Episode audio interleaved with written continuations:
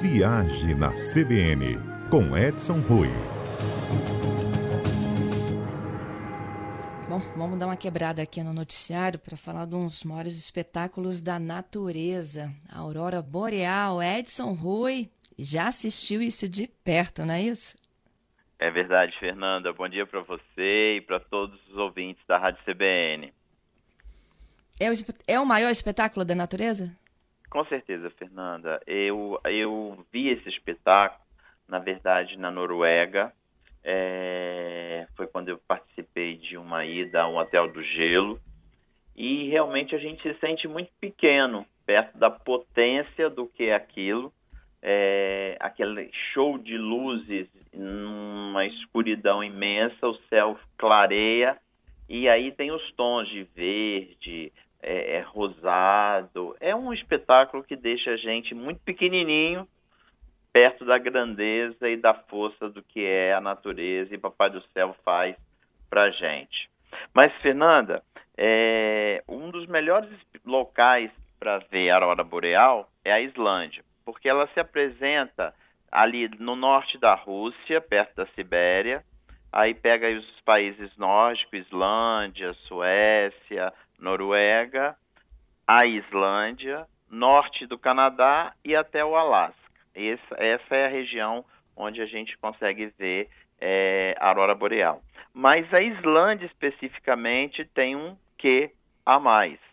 Ela é uma ilha ela fica no meio ali do Atlântico, na região do Atlântico Norte, entre a Europa e a Groenlândia e as Américas. Ela praticamente, Fernanda, divide a Europa das Américas, tá? Ela é, é, fica nessa porção é, para que o nosso ouvinte consiga se, se, entender. A Islândia ficou bem conhecida para a gente há, há um tempo atrás, quando um vulcão com um nome super esquisito, que é impronunciável, em 2010, é, entrou em erupção e deixou toda a Europa parada sem tráfego aéreo. Então, eu acho que todos devem lembrar de que a Europa ficou aí algumas semanas sem avião decolar. Foi uma loucura. Por quê? Porque a Islândia é conhecida como a terra do fogo e do gelo. Então, ela tem muitos vulcões ativos, é, aí vamos ver o que mais a gente tem lá.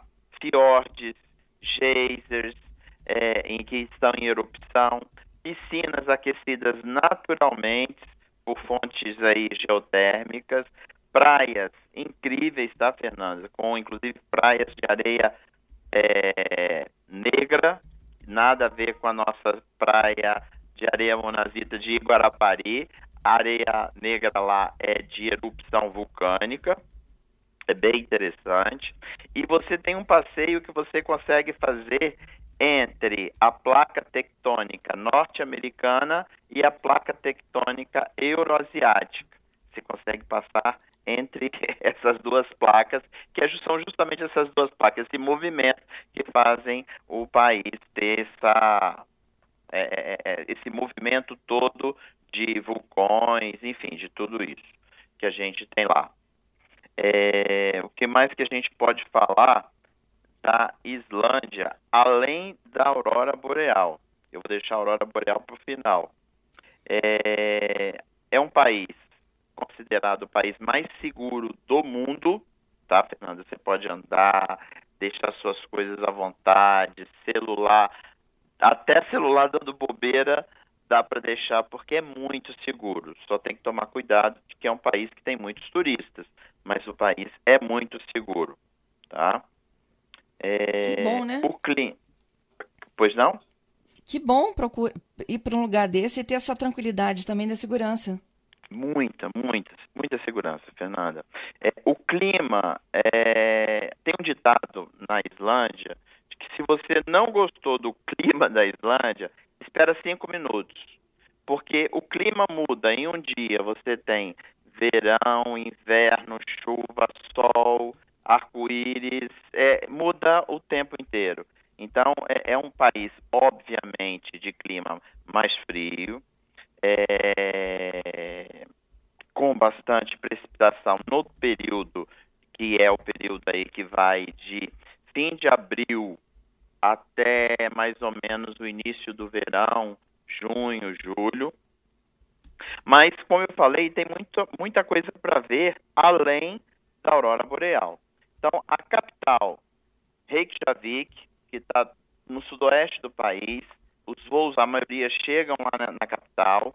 Um terço da população do país vive aí, e nós estamos falando de um país que tem um milhão e uns quebradinhos de habitantes, tá, Fernanda? É um país pequeno. Uhum.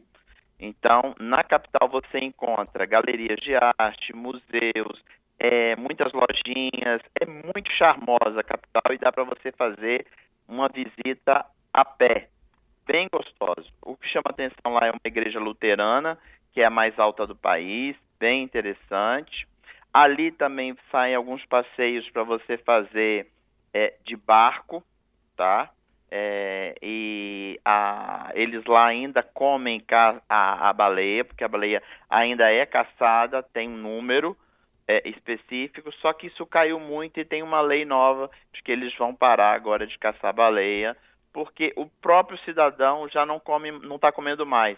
A maioria da carne é exportada para outros países, principalmente o Japão. Então eles já também estão terminando esse processo de caça da baleia. E o que, que tem para ver Que era um absurdo, país, né, tá, Edson? Tá, Fernando? Que era um absurdo, né, essa caça-baleia, né? É, com certeza. Eu, eu acho a, a, acertadíssimo é, a, é, a, a Islândia tem, por exemplo, eles estão na vanguarda, é o país que mais respeita é, os direitos civis.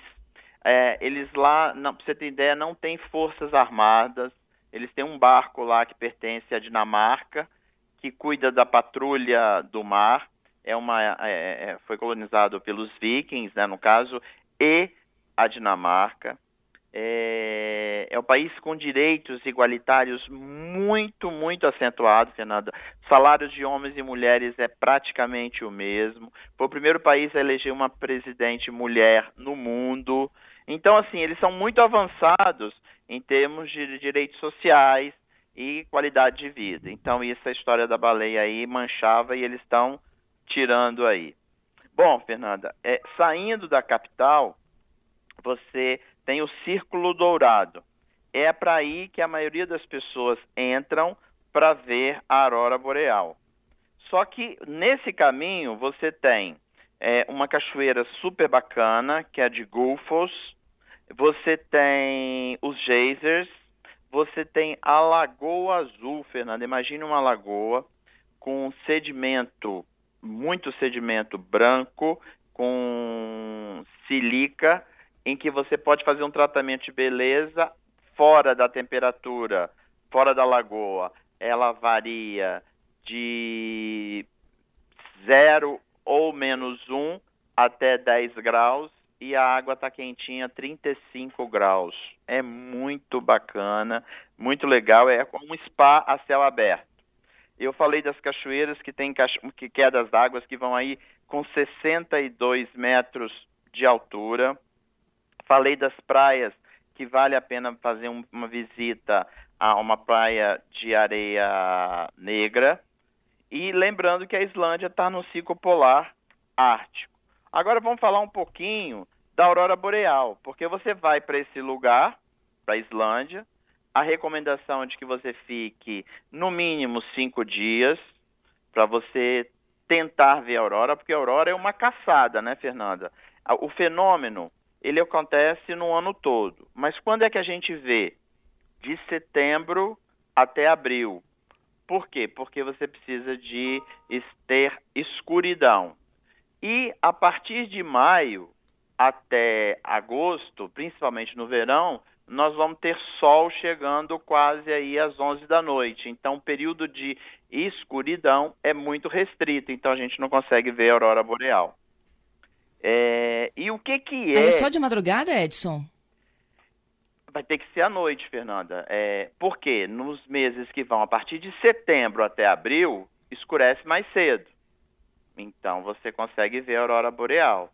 E fora da cidade, tá, Fernanda? Então todos os passeios para ver é, é, é, a aurora, você vai sair da cidade em direção ao campo, porque aí você consegue ver aurora boreal. Por isso que o período que eu falei aí é de setembro a abril. E fica a dica: setembro e abril, esses dois meses, começo e fim, são os meses de maior sucesso para visualização na Islândia da aurora boreal. Tá? Mas tem muitos outros, é, é, nos outros meses é possível ver, lembrando que no inverno pesado é um pouco mais difícil, né, Fernanda? Porque você tem uma temperatura muito baixa e tem precipitação de neve que atrapalha um pouco a, a visualização da aurora boreal. Mas o que, que é aurora boreal, Fernanda? Para a gente, a aurora boreal, como eu falei, é um conjunto de luzes super coloridas que se movimentam no céu. É, é o sonho de muitas pessoas. Mas, de fato, a aurora boreal é um fenômeno físico-químico que é resultado do choque do plasma solar com as camadas superiores da atmosfera da Terra e que produz um espetáculo, Fernanda. É, é, incrível, é incrível. E a gente fala que é uma caçada aurora boreal, por quê? Porque você, é, quando, como eu falei, ficando cinco dias, você fica aí uma noite na capital e segue para o interior, para o Círculo Dourado, por exemplo. Lá você vai ficar num hotel é, no interior, nas fazendas. Uma coisa também que tem que chamar atenção é a presença de cordeiros. Eles têm três ovelhas para cada habitante do país, viu? Então, muitas fazendas de criação de ovelha. Esses pequenos hotéis, você tem pouca presença de luz. E aí, nos horários, porque a aurora boreal ela não está marcada para acontecer a tantas horas.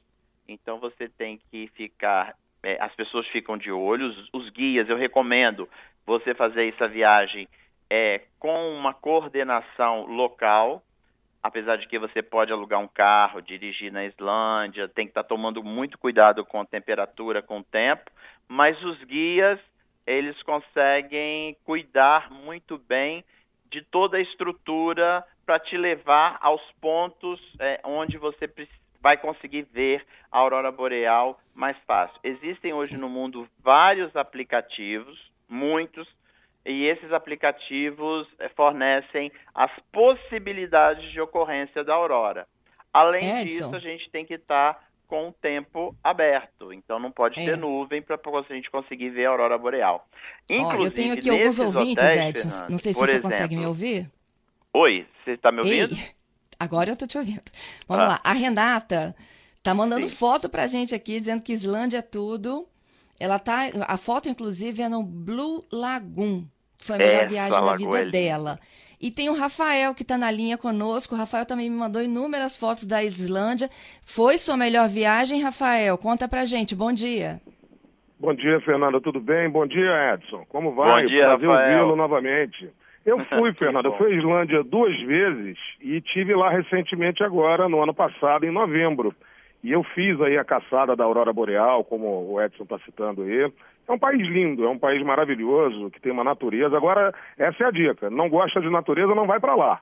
Porque a natureza lá é o chamariz do país. É uma beleza única, é um país único e foi sensacional. Eu fiquei sete dias lá em outubro, depois eu fui para Groenlândia, fui até um pouco mais para cima no Círculo Polar lá. Mas eu recomendo, é um país belíssimo e fácil de viajar. Aqui, Rafael, a gente está falando desse maior espetáculo da natureza, né? Da aurora boreal. Quando a gente sai de uma viagem como essa, se prepara, faz a imaginação ela, ela rola solto, né? Do que que eu vou encontrar lá. E aí na hora que você se depara com o fenômeno, pá, o que que a gente sente? Paralisia. Paralisia porque como é algo único e algo distante da nossa realidade aqui no país, a gente não faz ideia da grandiosidade que é esse, esse fenômeno da natureza, porque é um movimento contínuo de cores no céu, muito intenso, principalmente quando você vai para o norte do, do, do país, que foi para onde eu fui, e é paralisante. É paralisante, é simples, não é algo, se você estiver lá, como o Edson bem disse, nos meses corretos, porque você precisa de um céu muito escuro, não pode chover, tem um, uma série de fatores que, que precisam acontecer para que a aurora apareça, mas como o Edson também já citou, muito bem dito por ele, há vários aplicativos que te ajudam nisso. é, dando a probabilidade do, do, fenômeno acontecer naquela noite, naquele lugar, o que acaba facilitando para o turista. Agora, o efeito é um só, paralisia, porque é um espetáculo fantástico. Ô, Rafael, eu complemento você. Foi uma das poucas vezes que eu me senti nada, infimamente mínimo perto do, do, do, da grandiosidade, porque realmente para, a gente para, trava, fala, não é possível que isso está acontecendo. Não é um sentimento de paralisia, Edson, é incrível, é. não é? É, é, é Aqui, gente, dá para fotografar? Dá, dá para fotografar, fotografar, Fernanda. E é, filmar que é mais complexo, porque você tem que ter um equipamento muito Isso. avançado para filmar. Agora, hoje, os, a maioria dos celulares são potentes, você consegue fotografar. E aí, quando você está com um guia ou com uma estrutura, eles mesmos já te ajudam na abertura da câmera, é, é, é, como, como, que vai é, colocar, enfim, eles te dão um suporte. Precisa de ter, de fato, um suporte para você colocar o equipamento, enfim. Dá para fotografar sim, Fernando. Adorei. Pra, Rafael, obrigada gosta, pela participação Fernanda, conosco. De hein? dirigir, é, tem uma única estrada, uma, uma estrada ah. principal, não uma única estrada, mas uma estrada principal na Islândia, que chama Ring Road, seria a estrada do anel, que faz o círculo em toda a ilha. Isso. São 1.200 quilômetros aproximadamente. Eu fiz essa viagem. E é maravilhoso porque você, a Islândia, apesar de muito pequena, ela é muito variada. Então você consegue ver várias Islândias a cada 100, 150 quilômetros dessa estrada. É maravilhoso. Super é recomendo, Rafael. Rafael, muito obrigada. Rafael sempre, né, com os lugares exóticos e as viagens dele, contribuindo com o nosso viagem, Edson. Pois é, e agora eu vou dar uns dados, não sei se o Rafael visitou, mas são dados muito é, específicos e até exóticos da Islândia. Você sabia, Fernanda, que a cerveja só foi liberado o uso, a bebida lá em 1989? Até 1989 era proibido beber cerveja na Islândia.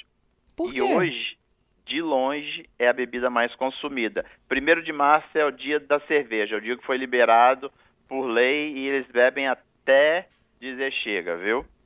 E por que, que era é... proibido antes? Porque tinha uma lei antiga, essa lei é bem antiga, e eles exportavam, por exemplo, para a Espanha mariscos, peixe. E a Espanha disse o seguinte: olha, só vou comprar seu peixe se você comprar meu vinho. Aí o país mudou a lei, começou a liberar o vinho, depois liberou destilado e só 1989 foi liberar cerveja. Era um país que não tinha bebida. E uma outra coisa, Fernanda, que agora é pra gente rir, viu? Fale. Em... Na capital, em Reykjavik, é... tem o Museu do Falo, Fernanda. São mais de 285 pênis nesse museu. O menor é de um hamster que mede 2 milímetros e o maior é de uma baleia, que tem 1,70m. Tem de ser humano também lá, viu? Meu Deus do céu. Tem Coisas da Islândia, Islândia, gente. Fernanda. Tem de tudo. E ó, estou partindo para lá. Quem quiser visitar a Islândia, estou indo no final de março. Trarei notícias bem novas e com muita informação para quem quiser conhecer a Islândia. Isso. Vamos agradecer para o Rafael aqui, que está na linha conosco. Rafael, obrigado. Obrigado, hein? gente. Eu agradeço. Obrigada, Rafael. Até a próxima aventura. Até logo. Até logo. Edson, a gente se despede também, já anunciando o nosso próximo roteiro. Os ouvintes vão embarcar conosco para. Antártica.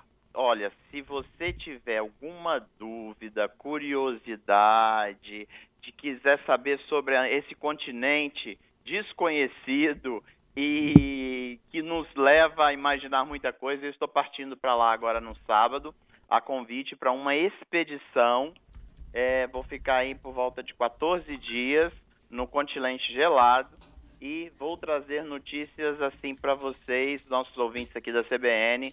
Praticamente todos os dias eu vou estar tá mandando informações de tudo que acontece no continente gelado. Tá certo. Boa viagem até quinta, hein? Até quinta, Fernanda.